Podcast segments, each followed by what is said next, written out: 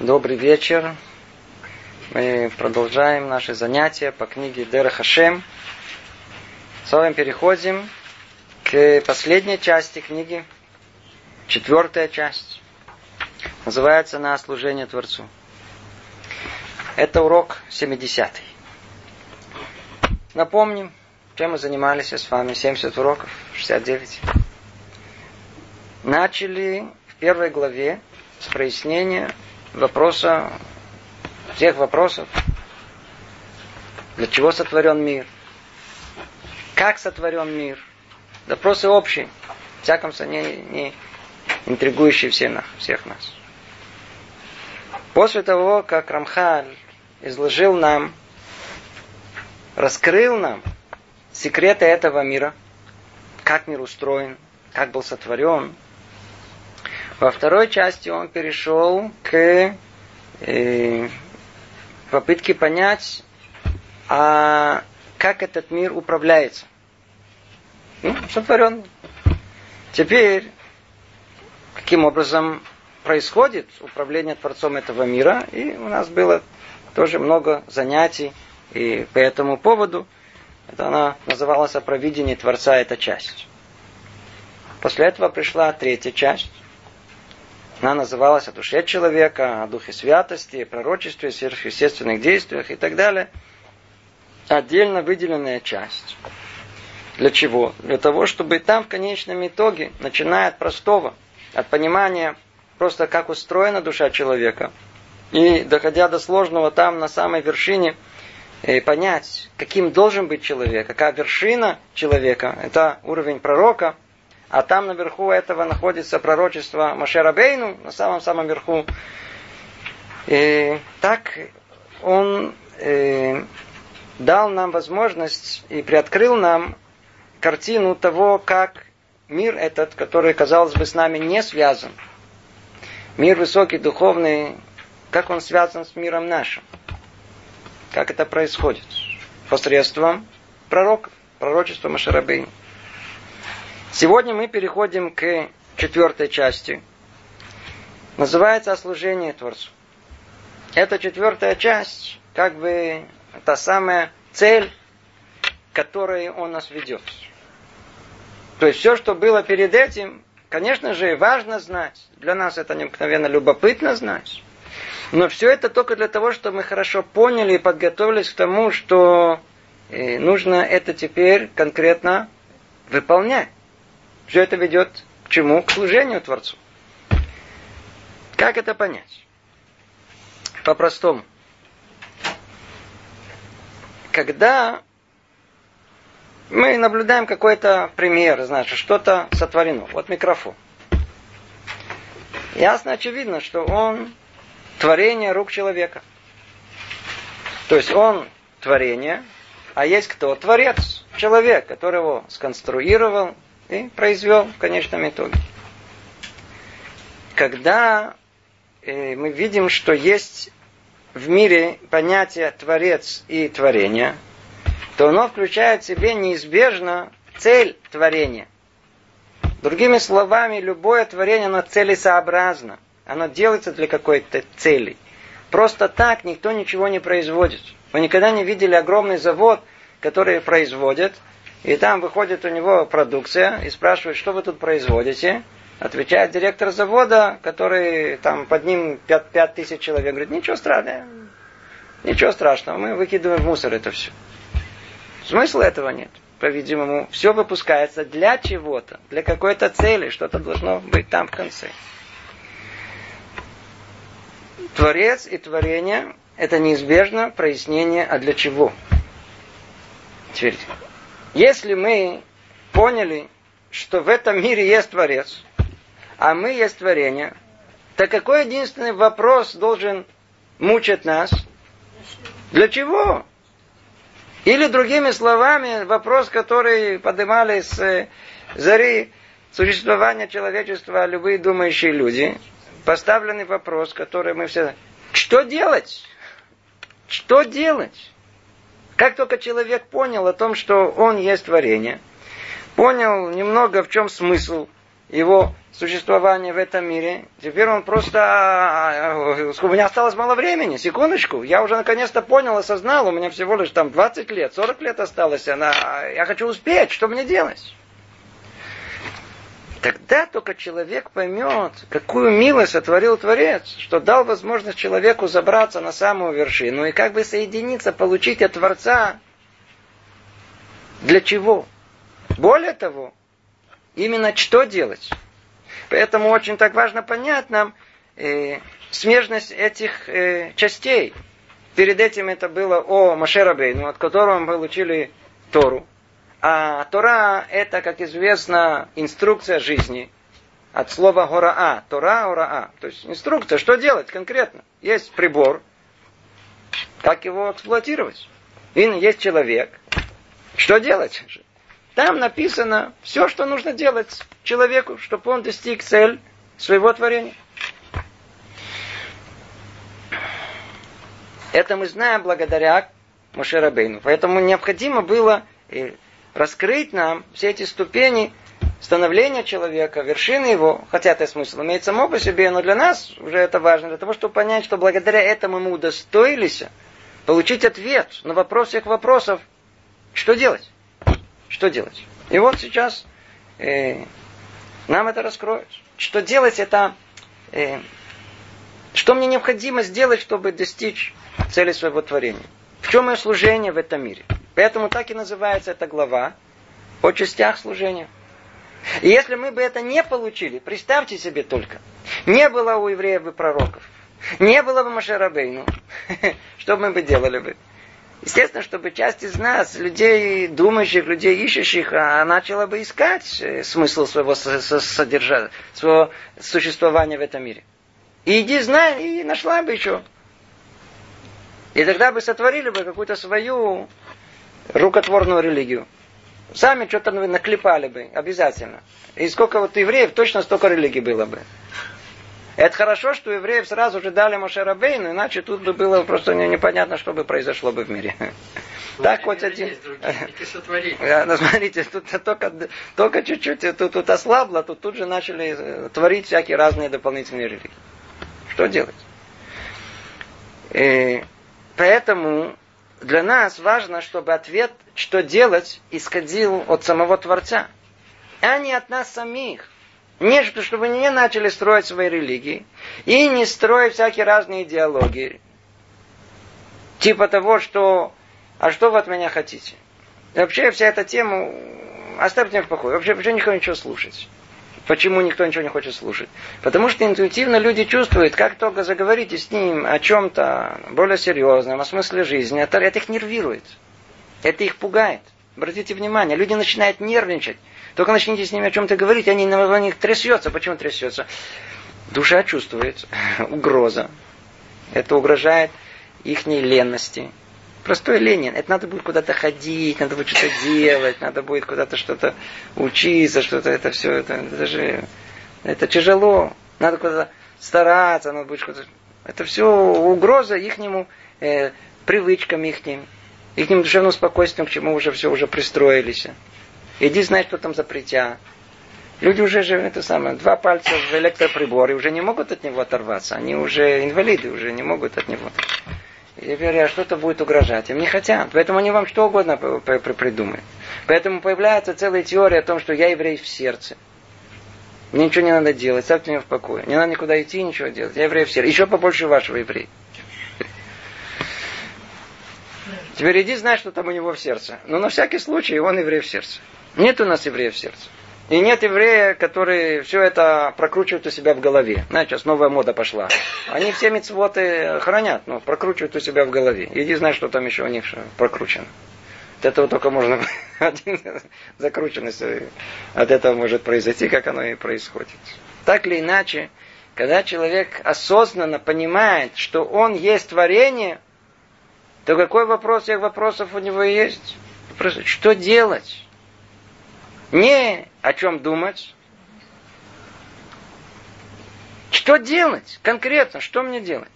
Вот ответ на этот вопрос и есть в, краткой форме. Мы в этой главе начнем с вами. Глава первая, страница 121, называется «О частях служения». Рамхан очень методично, по-простому, знаете, очень по полочкам раскладывает нам вначале в общем, в общем. Потом он перейдет в частности. В общем, все части служения. Сейчас мы пройдемся об этом, что называется, с величины такое полета э, сверху. Да, поймем, в чем это суть. Говорит Рамхаль так. Все служение подразделяется на две части. Первое – изучение. Второе – исполнение. Исполнение разделяется на четыре типа. Первое – постоянное, второе – ежедневно, третье – зависящее от времени, четвертое – зависящее от обстоятельств. Давайте по порядку пойдем. Снова. Он пишет в первом предложении, все служение подразделяется на две части. То есть основное деление, которое есть, не то, которое я дальше э, перечислю, но основное, первое, самое общее, это деление на знание, то есть изучение, а второе исполнение конкретное, действие. И логично, как тут написано, вначале есть э, изучение, а потом э, идет исполнение. Почему? Потому что если мы не будем учить, мы не будем знать, что исполнять. И это любой человек понимает. Тут никакого новости нету в этом.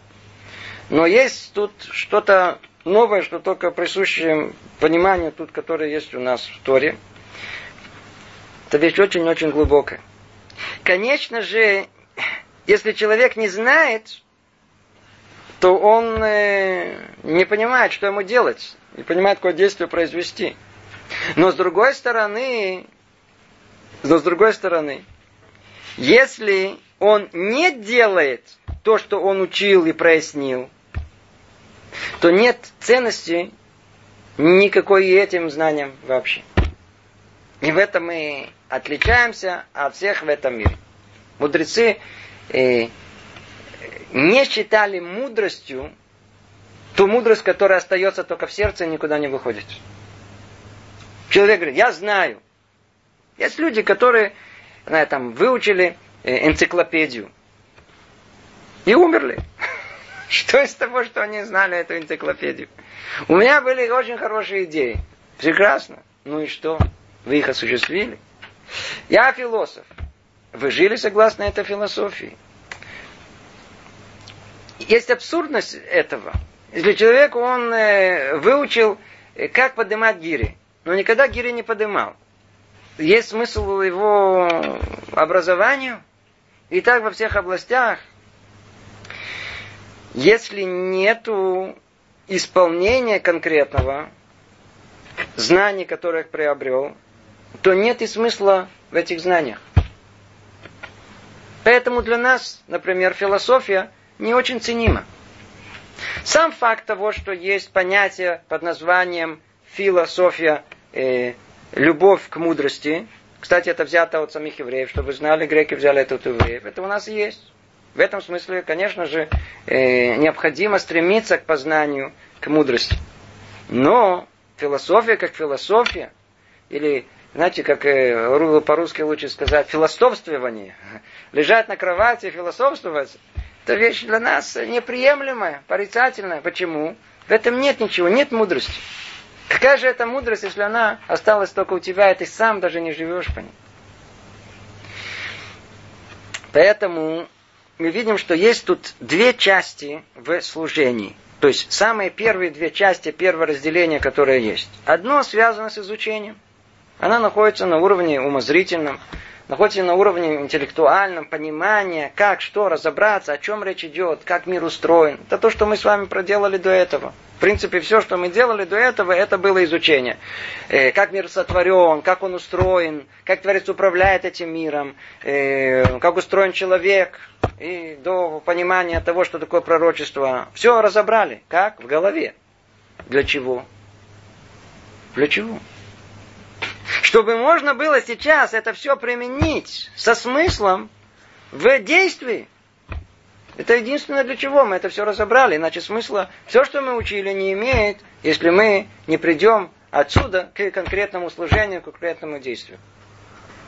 Нет смысла в этих всяких знаниях, познаниях. Мир так устроен, так устроен. Ну и что? Ну познали. Ну что дальше? Вам легче стало?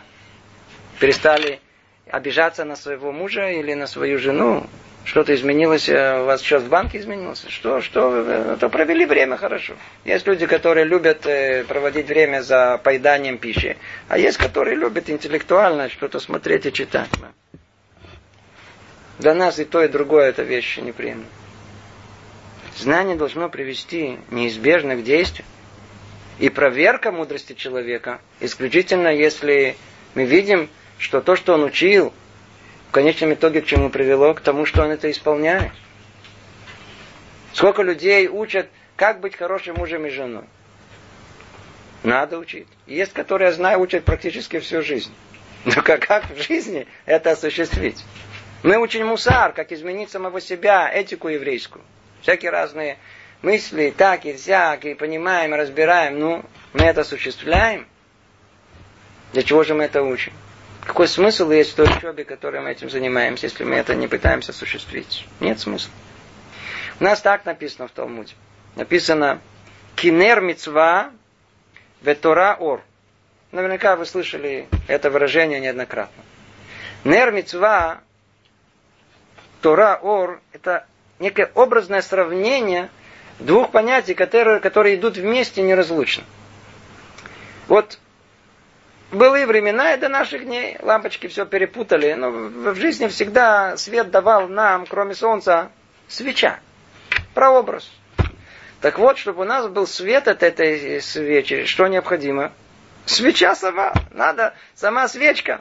Или я знаю, или масло оливковое. Фитиль должен быть. Нер называется. То есть сама и свеча должна быть. Кроме этого, что должно? Надо его зажечь. Тоже не хватает. Но скажите, можно зажечь без свечи? Нет свечки. Есть что зажечь? Нет что зажечь. Ничего света давать нам не будет. Не будет никакого света. Но с другой стороны, если мы не зажигаем свет, э, не зажигаем огня, то сама свеча по себе смысла тоже не имеет. Какое сравнение тут есть? Свеча сама, видите, как сказано, мецва. Действие Действие – это кли, это сосуд. Это обязательный сосуд, который будет что содержать? Он будет содержать знание. А знание подобно чему? Огню. Знание – это свет, действительно. Это свет, который распространяется, и который от одного света тысячу людей и миллионы людей могут учиться. От одного знания. Но все это имеет смысл только тогда, когда это содержится в чем-то. Это на чем-то опирается на деяние человека, которое подтверждает истинность этих мыслей. Отсюда еще мы видим, что деяние, то есть исполнение, как тут сказано, и изучение, они неразлучны. Одно без другого, снова мы повторяемся к той же мысли. Они неразлучны. Неразлучны. Это невозможно без этого, это невозможно без этого. Нельзя учить без исполнения. Нельзя исполнять без того, что вы изучаете, иначе вы не будете знать, что изучать. Это фундаментальные, э, фундаментальные знания, которые мы сейчас обсуждаем. То есть для нашего понимания всего, что мы учим, в принципе, это какая-то центральная часть. Ведь для чего мы все это учили? Все мы учили для того, чтобы в конечном итоге сейчас прийти, ну, что делать конкретно? Скажите, что теперь надо делать? Мы продолжаем с вами пока учить это. А уж даже, уж каждый сам собой уже будет сейчас, в дальнейшем будем знать, что нужно делать. Сейчас впереди у нас много чего есть разобрать в этой области. Итак, первое, что нам говорит Рамхаль, что все служение подразделяется на две части. Первое это изучение, а второе это исполнение. Переведем на конкретный наш язык. Первое это изучение Тары, Туры письменной, Туры устной. А второе это исполнение тех повелений, которые находятся в устной и письменной Туре. В скобках замечим о том, что учеба Торы это тоже исполнение. Учеба Торы это тоже мецва. Но она выделена. Она как бы кенегет куло, так сказано. Она есть, есть, есть все мецвод, но оказывается, что в каждом мецве есть две составляющие части. Есть часть действия и есть часть знания. Поэтому, если собрать все повеления, которые у нас есть с точки зрения знания, это есть Тора, поэтому Тора, она как-то выделена отдельно, ее надо учить, ее надо учить. И она тоже является повелением само по себе. То есть нужно э, не просто так э, произвольно думать и рассуждать, что первое в голову придет, а надо конкретно усеться за Тору, за устную Тору, сесть и учить. Учеба. Это то, что Рамхаль нам говорит. Все служение подразделяется на две части. Первое изучение, а второе исполнение. Исполнение. Второе предложение. Исполнение разделяется на четыре типа. То есть он оставляет изучение. Про изучение мы уже с вами много-много говорили. И, кстати говоря, следующий, э, э, э, следующая глава, она всецело посвящена изучению Торы. А он говорит теперь, как дальше разветвляется э, уже исполнение само. То есть, когда мы говорим о исполнении, чего оно состоит? Говорит, исполнение разделяется на четыре типа.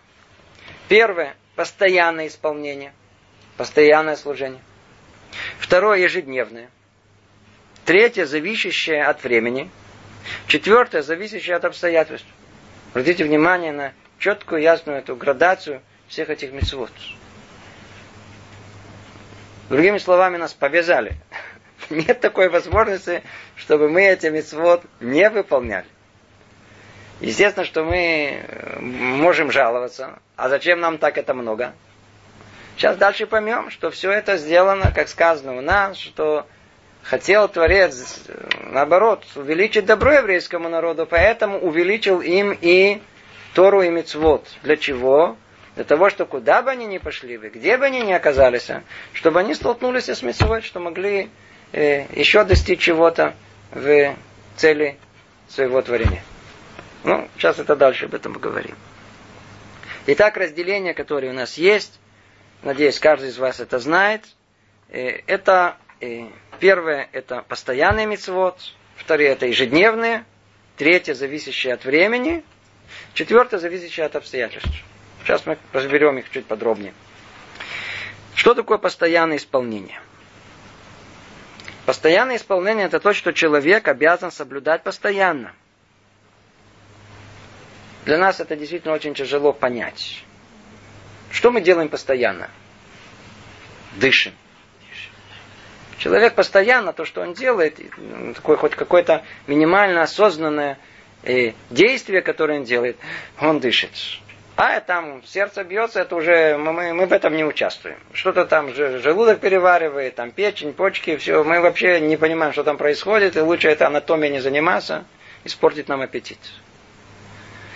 Дышим.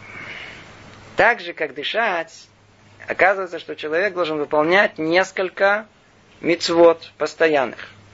Дальше мы подробно будем э, это разбирать. А сейчас только скажем в качестве примера, что за мецва постоянно, которая мы должны выполнять. Это любовь к Творцу и страх перед Творцом. То есть, если э, Талмуд Тора, если изучение Торы находится у нас в разуме, то постоянные митцвот могут где находиться? Только в чувствах. В в сердце. Там вот она только может находиться. Тут постоянство это может находиться. Точно так же, как прообраз этого в отношениях между мужем и женой. По-настоящему любящий муж, любящая жена, они ходят с этим ощущением без перерыва. Это не то, что я, так сказать, полюбил, полюбил, дайте мне перерыв сделать. Я сейчас уже все уже не буду. Я сейчас, сейчас не люблю, сейчас снова люблю, сейчас не люблю. Нет. Муж и жена любят. Как? Постоянно. Это проявляется во всем. Проявляется во всем. Муж любит жену. Что-то видел красивое. О, может, я куплю ей. Почему? Глаза напоролись на что-то красивое. Иди знай тут же, почему я любовь внутри заставил его тут же, какой-то фьюз у него раз переключился. Может, это жене будет приятно. То же самое. Жена для мужа что-то. Когда есть любовь, это чувство постоянно. Теперь обратите внимание э, наоборот, если есть чувство страха, у кого кто погружен в чувство страха, даже примитивного такого страха, не страха перед Творцом, о котором мы говорили, это благоговение, это совершенно другой уровень. Просто страх. У него вся жизнь заполняется страхом. У него все связано с этими страхами. Э, что, что вокруг него не происходит, то ли это его пугает, то ли это против него, то ли что-то задумали, как-то все связано с этим. Почему? Он живет этим. Во сне какие-то страхи, наяву что-то там, не знаю, может произойти, а может произойдет. Откуда вы? А может, да, произойдет. Все время боится чего-то. Есть понятие постоянства. Есть. И, в принципе, вот это постоянство должно быть и у нас, и у нас. Любовь к Творцу и страх перед Ним, оно должно сидеть глубоко в нашем сердце.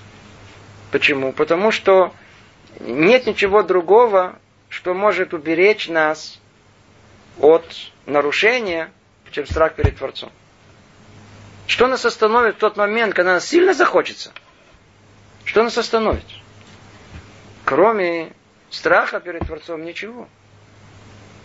А когда надо будет что-то сделать, что нас выведет от этого состояния конемения?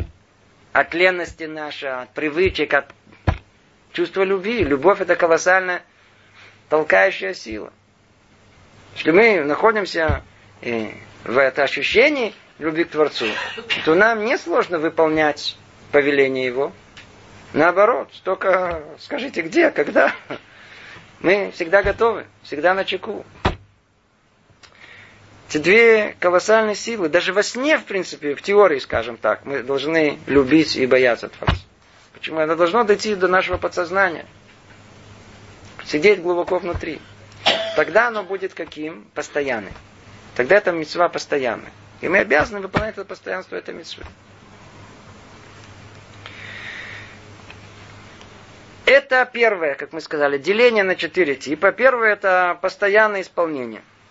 Что за постоянное исполнение, говорит Рамхаль? Например, любовь к Творцу, боязнь перед Ним, благоговение. После этого идет э, ежедневное исполнение. Что за ежедневное исполнение? Мы знаем. Откройте Шулхана Рух, наш свод законов. И, в принципе, основная его как бы часть, та, которую мы больше всего изучаем, чем она связана, с ежедневным исполнением, что нам нужно делать конкретно. Я утром встал. Что я надо? Мой день или фанеха. Только открыл глаза, уже тут же я должен что-то сделать. Потом сделать на тело тедаем. Потом я все время что должен делать? Эти какие э, повеления? Ежедневные. То есть то, что обязан соблюдать каждый день. Приводит Рамхал примеры, как принесение жертв во время существования храма. А когда жертв нет, то что вместо них у нас есть? Постоянные молитвы. Пришел новый день. Ну, Рухашем нам подарили день, значит, надо снова молиться в этот день. Да, Творец нам подарил еще день. Чтение Шма, повеление стары, криат Шма, мы произносим его утром, вечером, перед сном. И много других примеров того, что человек делает ежедневно. Да, накладывает филин и так далее. То есть это все связано с чем? С одним единственным. Пришел новый день, пришли новые обязанности, которые у меня есть в этот день. Теперь. Третье. Э, исполнение это зависит от времени. То есть подошла, какое, подошло какое-то время, подошла мецва. Человек как бы находится в, по оси времени, время движется, сидит спокойно, и вдруг у него подъезжает мецва. Какое время? То есть какой-то день специфический. Примеры этому, самый очевидный, какая? Суббота. Он шесть дней спокойно, я знаю, там бегает, суетится. Потом приходит суббота. В субботу у нас есть особая мецва. Какая? Шемор, узахор, соблюдение с двух сторон э, эту обязанность субботней. Э, или праздники, как он приводит. То есть, зависящие от времени, то, что обязан соблюдать в определенные периоды, например, в субботы и праздники. То же самое. Праздник. Пришел Песах, пришел Шавот, пришел Суквот. Нужно соблюсти Э, те мицвоты, которые связаны с этим праздником. Четвертое – это те повеления, э, э, то исполнение, которое зависит от обстоятельств. От обстоятельств. Говорит Рамхаль, то, что обязан соблюдать при, возни, при возникновении определенных обстоятельств, например, отделение халы, отделение массера, десятины, выкуп и тому подобное. Есть мецвод, которые, как тут э, пишут, они зависят от обстоятельств. То есть эти обстоятельства могут случиться, а могут не случиться. Хала. Отделение, э, то, что мы называем хала. То есть, когда мы делаем выпечку, надо от теста определенную часть снять. Такое повеление, которое есть для, для Творца. Отделение халы. В наше время большинство людей вообще не занимается выпечкой халы. Поэтому они никогда до этой митцвы не доходят. А есть женщины, которые наоборот, для того, чтобы удостоиться этой митцвы, пытаются заняться именно э, как бы этим производством домашних, э, домашней халы, домашнего хлеба. Чтобы удостоиться митцвы. Единственное, что надо знать правила, надо знать количество и так далее. Не так просто это сделать. Вот мы видим, что митцва она какая? В зависимости от обстоятельств. Пришли обстоятельства, выпечка халы, тогда можно исполнить эту митцву. Или массер, отделение десятины. У нас от доходов, которые мы получаем, мы отделяем 10%. Скажите, это просто сделать? Ничего себе, 10%. Представьте себе, что человек заработал, я знаю, предположим, 2000 э, шекелей. Так десятина это 200 шекелей. Непросто. Совсем непросто. Ничего себе, 200 шекелей. 200. Э, Обратите внимание, когда мы заходим в магазин, то купить то, это, 200 шекелей, это практически ничего. Это маленькие деньги. Что сейчас 200 шекелей? Теперь подумайте, только 200 шекелей десятина, не мое, отдать кому-то на, на, на, на. Огромная, огромная сумма вдруг становится. Ни с того ни с сего становится огромная сумма. Теперь представьте, что происходит с человеком богатым. Он заработал миллион, предположим. Он вообще сойдет с ума на 100 тысяч. 100 тысяч это не его, это десятина. Надо действительно быть человеком по-настоящему религиозным, кто помнит Творца. Ему это не так просто. То есть, что мы видим? Все, что казалось, мы, мы зарабатываем. Чтобы нам не казалось, что это мы зарабатывали, мы заработали. Надо помнить, что у нас есть шутав, у нас есть кто? Э, соучастник, партнер. Человек думает, что он заработал. У нас партнер есть, мы просто не заметили. 10% партнеру. Представьте себе, чтобы у нас был такой бы живой бы. Мы как мы бы радовались, а? Мы бы очень бы радовались. А хороший партнер, отличные условия. Мне 90, ему 10. Скажите спасибо, что это не наполовину. В принципе, основное это он там посылает нам броху, посылает нам благословение. А, а мы еще сказать, а, 10%, что 10%? Скажи спасибо, что не наполовину, по, по, по, партнер. Или выкуп первенца. Да, только чтобы закончить. А с деньгами тоже проблема. То есть 10%, то есть эту десятину не каждый должен отделять. Если у человека есть минимальная зарплата, и у него его ее хватает только на то, чтобы прожить, прожиточный минимум, он не обязан отделять десятину. С докуда? Но десятину нет. То есть снова от чего это зависит? От обстоятельств. Если человек вообще никогда не работает, по какой-то причине, то он не должен отделять десятину. Не от чего отделять. То есть снова мы говорим, что есть мецелот, который зависит от обстоятельств. И так дальше. Или еще один пример, который э, нам э, тут э, приводит, это выкуп первенца. Ну, не каждый человек удостаивается выкуп первенца. Во-первых, сразу же наполовину это снимает возможность удостоиться этой мецвы, потому что может родиться первая девочка, и дело с концом. Тогда она потеряла эту возможность. И не знаю, в теории да, можно развести, снова выйти, но для этого не надо разводиться, чтобы снова жениться. Это смысла не имеет. Почему? Потому что второй раз сверху точно тебе снова девушку, девочку послют. Я уже знаю один такой случай. Он не специально развелся, но у него было такое оправдание себе, что он развелся. Почему? Потому что а, мецва, мецва. Ну, у него женился второй раз, но девочка была первая. Но есть, которые не удостаиваются, есть, которые удостаиваются. Бывает так, бывает так. Снова от обстоятельств зависит. соберем все вместе. Есть снова э, четыре типа. Постоянные, ежедневные, зависящие от времени, зависящие от обстоятельств. Надеюсь, вы обратите внимание, что мы не можем соблюсти все мецвод. Часть из них вообще нам не принадлежат не только потому, что обстоятельства не позволяют. Например, э, все мецвод связаны с э, коином или с первосвященником. Мы с вами не кони. Кто не коин? Он не может выполнить. Почему? Он не коин. Или, например, митцво... и у нас храма нет. Те мецвод, которые связаны, например, с царем. Есть специальный мецвод только царю. Ну, пока еще никто из нас царем не стал. Как же мы удостаиваемся этих мецвод?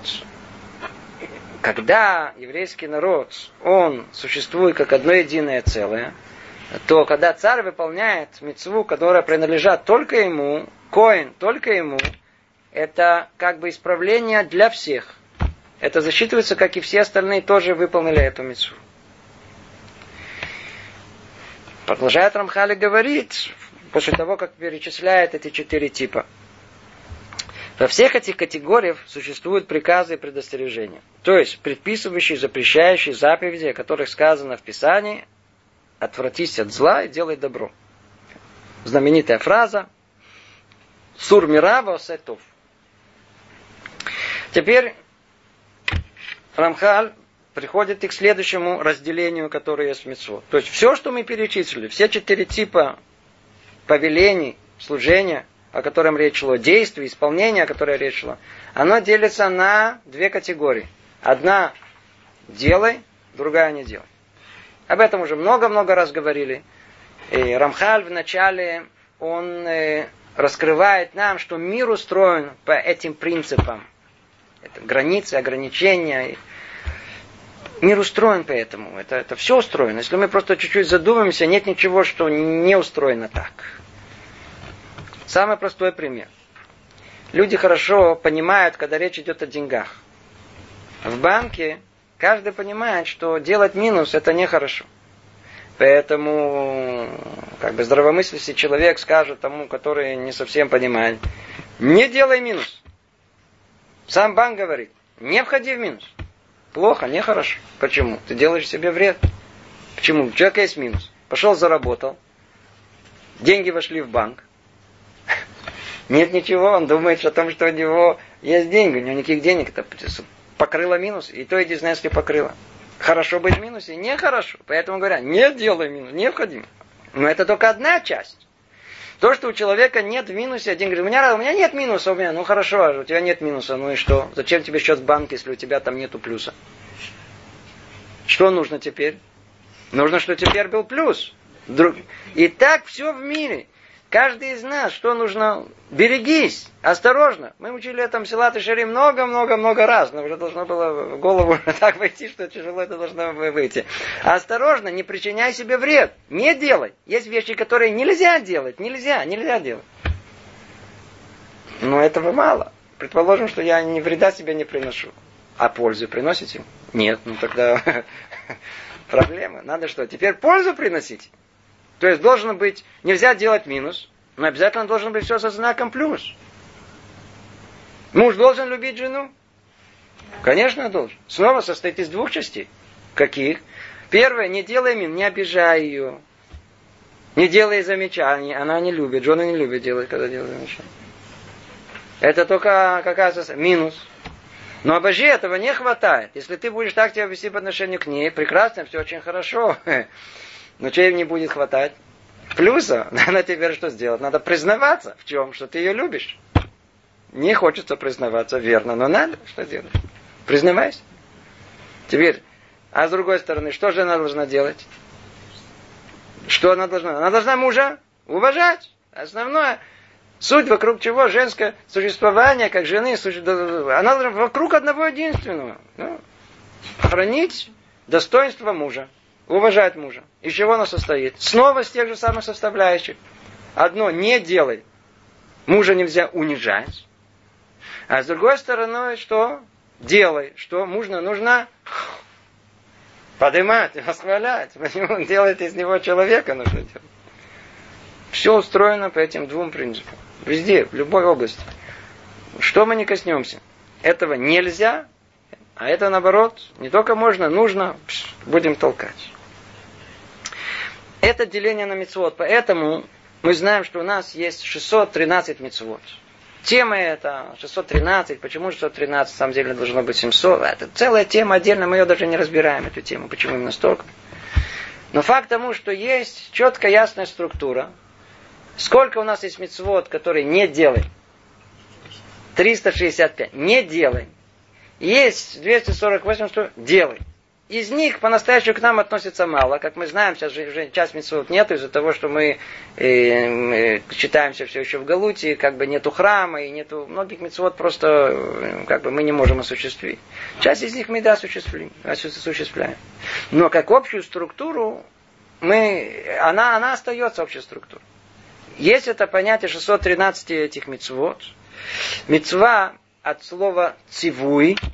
Есть несколько пониманий этого слова. Цивуй это повеление. Теперь обратите внимание, что такое повеление. И снова, мы об этом много раз говорим, снова повторим, что тоже место этому напомнить надо. Цивуй это повеление. Теперь скажите мне, человек хочет делать мицвод или не хочет? А? Вы, вы говорите хочет? Если он хочет, зачем же ему повелевать? Скажите, вы хотите кушать? Поесть хотите? Конечно хочу. Нужно вам повелевать это? Нет, почему вы и так хотите? Идите скажите ребенку о том, что это самое, какого-то пацану, я тебя повелеваю слушать рок-музыку. Он у вас посмотрит, что-то двинулось, мама, что-то, что значит, я и так это не могу. Это или, смотри, пойди наконец-то посмотри телевизор. Смотри, какой большой я тебя купила, уже плоский он уже. Пойди посмотри. Вы видели такое? Не, не видели, почему. Повелевать надо когда? Когда не хочется. Цивуй от, от мецаве, я, я повелеваю. Почему повелеваю? Человек не хочется. А, тебе не хочется, поэтому повелеваю. Если было хотелось бы, то не надо было повелевать. Другими словами, Потому что меня повелевает. Цивуй, повеление, оно направлено на 613 точек нежеланий человека. У человека есть много не хочу, недостатков. Согласно каждого недостатка, который там внутри души, а соответственно и в теле человека, приходит э, соответствующая мецва, которая призвана это что делать? Исправить. И тогда что произойдет? И тогда второе понимание слова мецва от слова цевит. Когда человек приходит, и несмотря на то, что ему не хочется, ему удается преодолеть себя, тогда чем мы сейчас разбьем, преодолеть себя, преодолеть свою природу эту нехорошую, то он становится как бы в одном союзе с самим Творцом. Что такое цевет? Это команда вместе, цавта, находиться вместе. То есть мецва, она позволяет нам соединиться в одно единое целое с Творцом, приклеиться к нему, приблизиться к нему. Это суть понятия мецвы. И эти мецвод, как он тут говорит, они э, делятся на, с одной стороны, не делай, нельзя, то есть не приближайся к злу, убегай от него, подальше от него, не причиняй себе это зло. А с другой стороны, беги за добром, стремись за ним, да, всем сердцем. И как мы уже упоминали, что нам поможет? Согласно «не делай», что нам поможет? Это качество осторожности, которое всецело строится на боязни, страхе перед Творцом. А с другой стороны, есть как бы качество человека под названием зрезут, расторопность, и оно строится на чем? На любви. Ну, об этом мы много говорили уже в книге э, Мсилат и Шарим, поэтому тут повторяться не будем. Это мецвод. Делай, мецвод не делай. Снова повторим, что говорит нам Рамхар. Во всех этих категориях существуют приказы и предостережения. То есть делай и не делай. То есть предписывающие и запрещающие заповеди, заповеди, о которых написано так в Писании, э, отвратись от зла и делай добро. Сур мира васетов. Четвертый параграф. Теперь переходит Рамхал объяснить. В принципе, мы уже, забегая вперед, уже как бы упомянули это о сути э, повеления Творца. Основах этих принципов основы принципа служения в общих чертах объяснена в части 1 глава 4. Там подробно, кто помнит, подробно там говорили с точки зрения того, как это изначально заложено в структуру, в духовную структуру мира. Он тут в одном слове повторяет нам. Она заключается в обращении к Всевышнему и поиску его близости теми путями, которые он установил для нас, чтобы приближаться и приобщаться к нему. Тут очень сложно сейчас все снова повторить заново, но я надеюсь, что кто следит за нашими занятиями, уже усвоил, что в конечном итоге цель нашего творения состоит в том, что мы, будучи отдаленными от Творца, мы должны к Нему вернуться. Мы должны к Нему приблизиться. Настолько, насколько у нас на это есть возможность. Цель наша – это и приближение к Нему. А это возможно только посредством уподобления. Чем более двое подобны, тем больше возможностей у них есть сблизиться. Только у подобных. Поэтому надо искать щедук всегда среди подобных себе, не искать других, не похожих. Поэтому, когда мы хотим приблизиться к Творцу, мы хотим быть как Он. Другими словами, это странно звучит, но в принципе, что называется, я хочу быть Богом но только не вместо него. Мы никогда не можем быть, не дай Бог. Но я хочу уподобиться его качествам, которые есть. Почему? Он есть само добро в этом мире. Творец. Сама духовность, которая есть в этом мире. А, если это так, значит, какой я хочу быть? Тоже духовным. Тогда я буду развивать себе духовность. Чем буду больше я более духовным, тем больше я приближусь к Творцу. И проявление Творца в этом мире что? Милосердие. А, значит, я хочу быть милосердным. Чем больше буду милосердным, тем больше я приближусь в этом качестве к Творцу. Мера Творца правосудия, когда нужно, то я буду критичным. Кому? К себе, не к другим. В этом я буду э, снова уподобить э, Творцу. Я исследую этот мир в каком единстве, как сам Творец, само единство. Снова, если это удостоюсь этого, приближусь к нему. А, в мире есть зло, есть же единство. Я буду видеть это зло только как средство для при, при, приближения к добру, чтобы выбрать добро. Тогда снова я еще тем более, это вершина всего, тем более приближаюсь к самому Творцу. И раскрываю его как бы суть. Все мецвод от начала до конца суть их приближения к Творцу, служения Это то, что сказано он. Теперь единственное, что каждая мецва приближает нас э, по-разному. По-разному. При этом надо знать, что вот это приближение к Творцу, оно должно быть не только, когда подвернулась мне мецва, когда я выполняю ее, но и время между ними. Есть люди, которые, знаете, пришли в синагогу, помолились. Ну, как только вышли, стало ясно, что отбыли номер. Почему? Знаете, успокоились, так, знаете, уже спокойно стало. Вышел из синагоги, как-то спокойно одел тапочки, уже, уже дома он, уже Бога нету. Он уже делает что угодно. Надо и дома и между непосредственно мицвод и повеление, которое удается выполнять, тоже впустить Творца в свое сердце.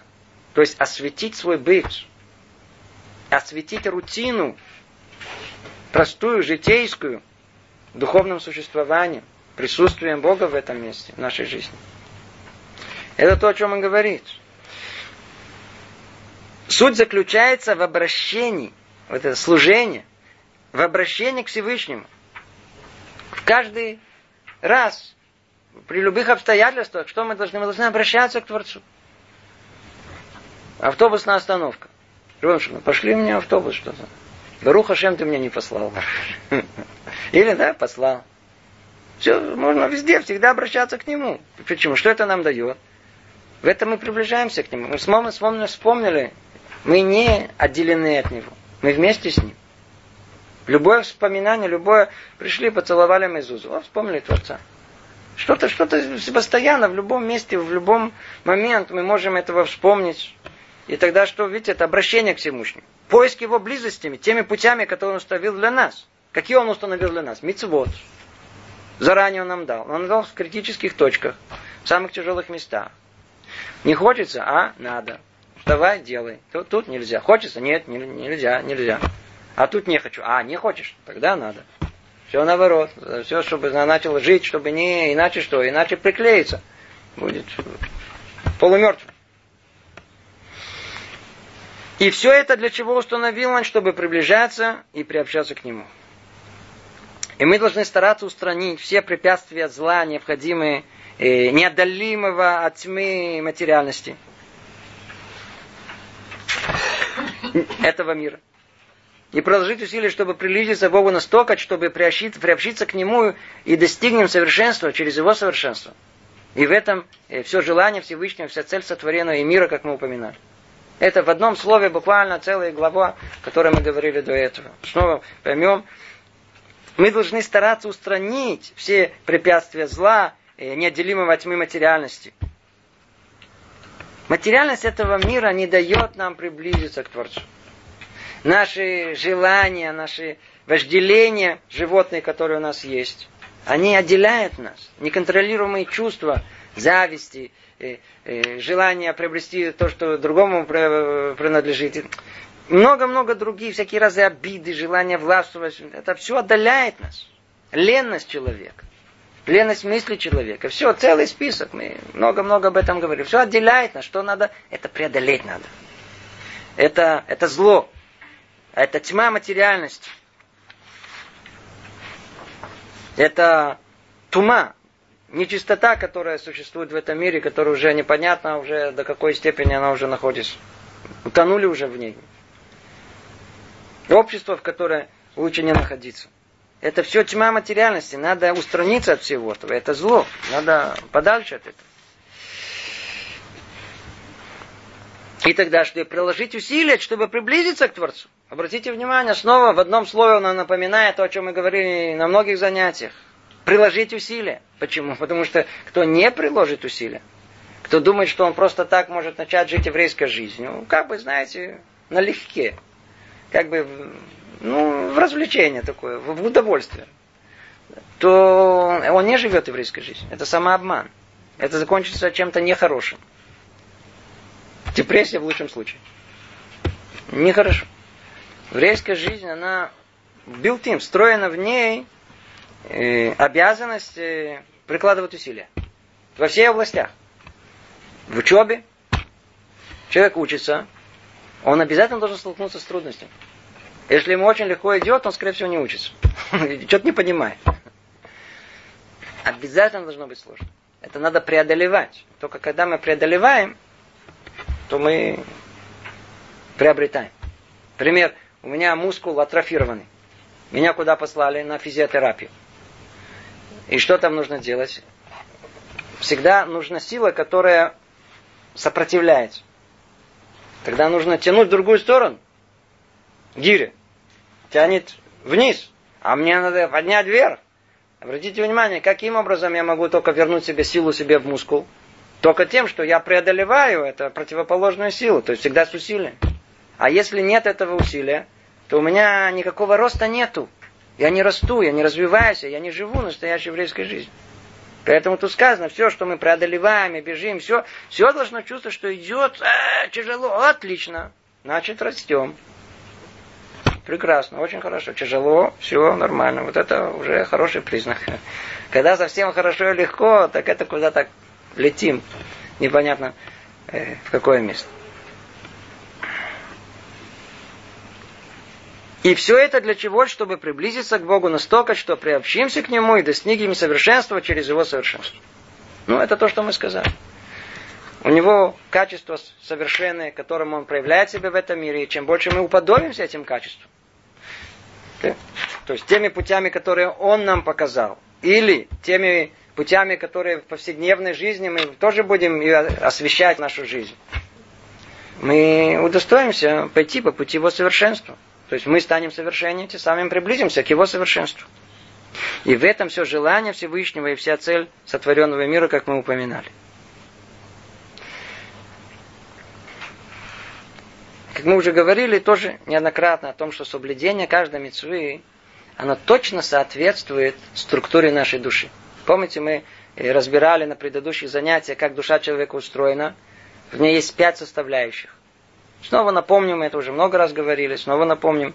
Нижняя часть называется нефиш. Она та самая, которая отвечает за действие. Для этого она у нас и существует. Поэтому все, что у нас есть, нужно выполнять. Поэтому всегда в любой мецве, что необходимо, во-первых, действие. Это сосуд. С этого все начинается. На дне есть руах. Руах мамала. Там находится, как бы, я человек и способность его выражать свои мысли и говорить.